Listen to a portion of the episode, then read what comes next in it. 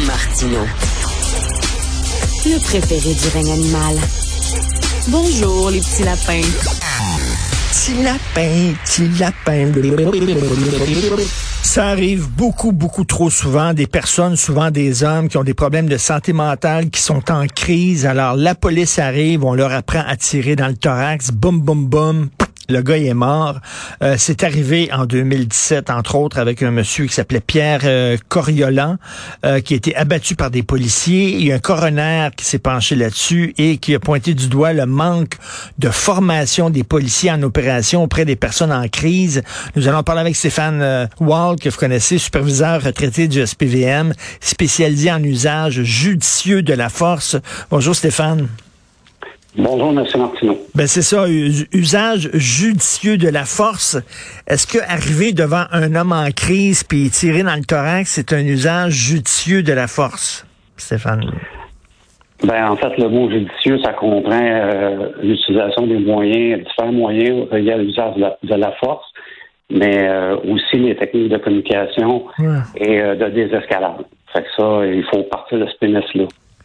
Parce que vous, vous avez participé à ça, vous avez réfléchi là-dessus, puis vous avez euh, écrit euh, un avis, là, un rapport là-dessus. Ben tout à fait. Euh, nous, on est quatre policiers retraités du SPVM qui a, qui, a, qui a rédigé un mémoire pour le livre vert, la réflexion québécoise mmh. sur la réalité policière. Et ça portait justement sur l'importance du maintien de compétences pour sauver des vies. Ça, ça mène notre expérience au SPVM. Et euh, ce mémoire-là, et euh, euh, le coroner a eu une copie de ce mémoire-là. Il a été intéressé à nous entendre dans le cadre de la partie recommandation sur le cas de justement du décès de M. Coriolan. Nous n'avions pas à nous prononcer vraiment sur, comme experts sur les causes de, de cet incident-là, mais plutôt sur les moyens qu'on pourrait prendre au niveau de l'École nationale, au niveau du MSP. Ben justement, parlez-moi de ces moyens-là. Qu'est-ce que vous recommandez? En fait, euh, il existait au service de police euh, de Montréal en 2005 et 2018 euh, un, programme d'une communauté de pratique en usage utile de la force. C'était c'était une idée initiale de notre ancien directeur Marc Parent. Et ce programme-là avait des, des coachs dans chacune des unités de travail qui pouvaient voir au médecin de compétences à faire réfléchir les policiers régulièrement sur différentes mises en situation. Il y avait des appels simulés.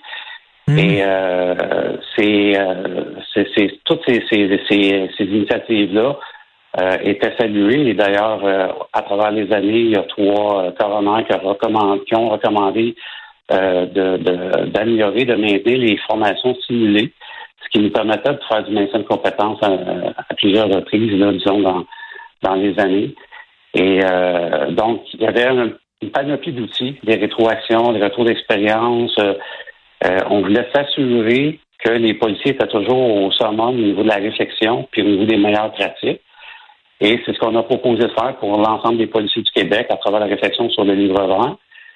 Parce que, parce que là, il y en a de plus en plus des, des, des, des, problèmes de santé mentaux, on le sait. Euh, euh, c'est important que les policiers soient formés. Est-ce qu'actuellement, au moment où on se parle, est-ce qu'il y a une formation spéciale pour les policiers dans ces cas-là?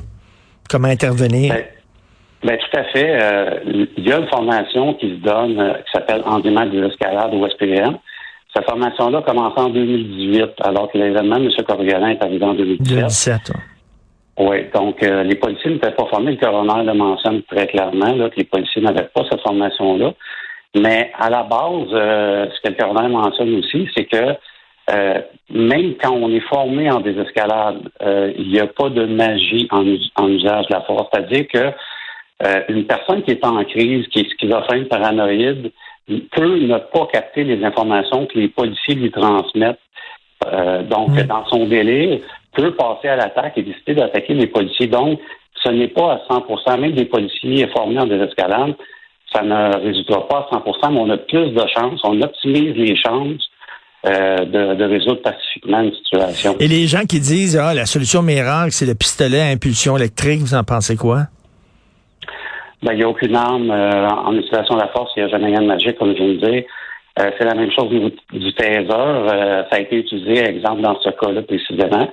Et mm. ça n'a pas fonctionné. Les fléchettes ne fonctionnent pas toujours, ne, n'ont pas toujours une bonne attache au niveau du, corps d'un étudiant en crise.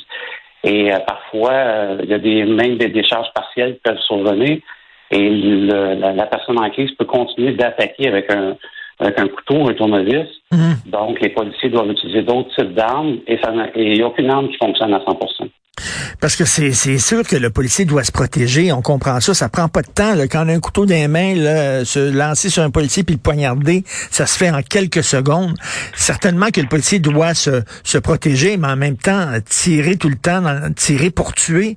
Je, pense à ces gens-là qui, mettons, leur, leur, frère ou leur fils est en crise, appellent la police en disant il est en crise, la police arrive, puis boum, le tue. Ces gens-là disent, ben là, coudon, je, je vous appelais pas pour ça, là.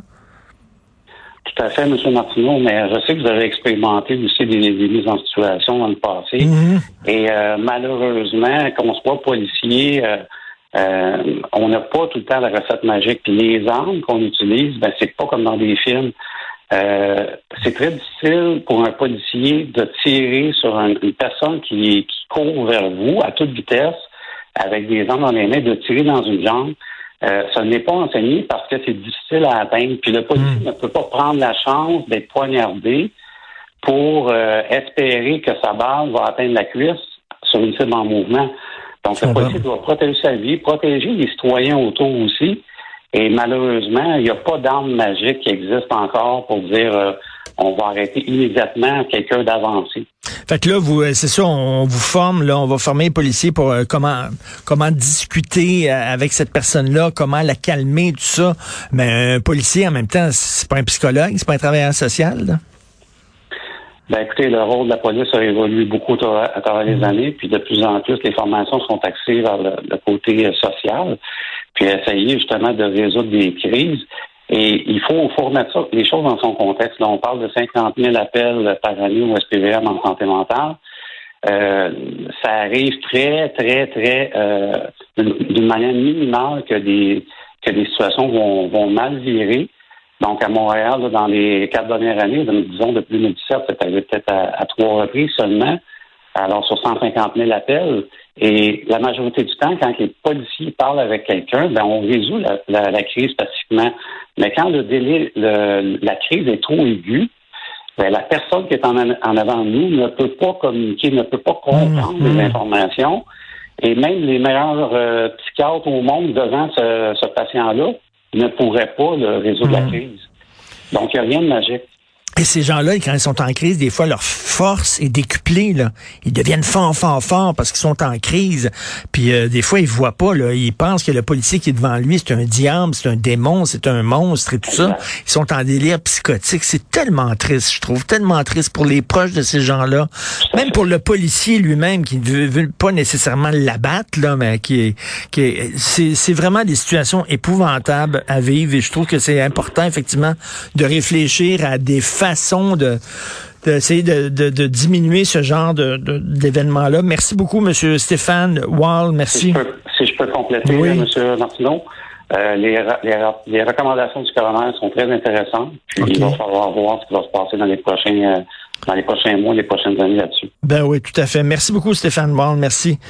Merci, bonne journée. Superviseur retraité du SPVM spécialisé en usage judicieux de la force, c'est Benoît qui prend la relève. Il y a notre rencontre dans une demi-heure. Euh, merci à toute l'équipe. Julien Boutillet à la recherche avec Florence Lamoureux, Maude Boutet, euh, Alexandre Moranville-Ouellette. Merci beaucoup à la réalisation à la régie Jean-François Roy. Nous, on se reparle demain à 8 heures. Passez une excellente journée.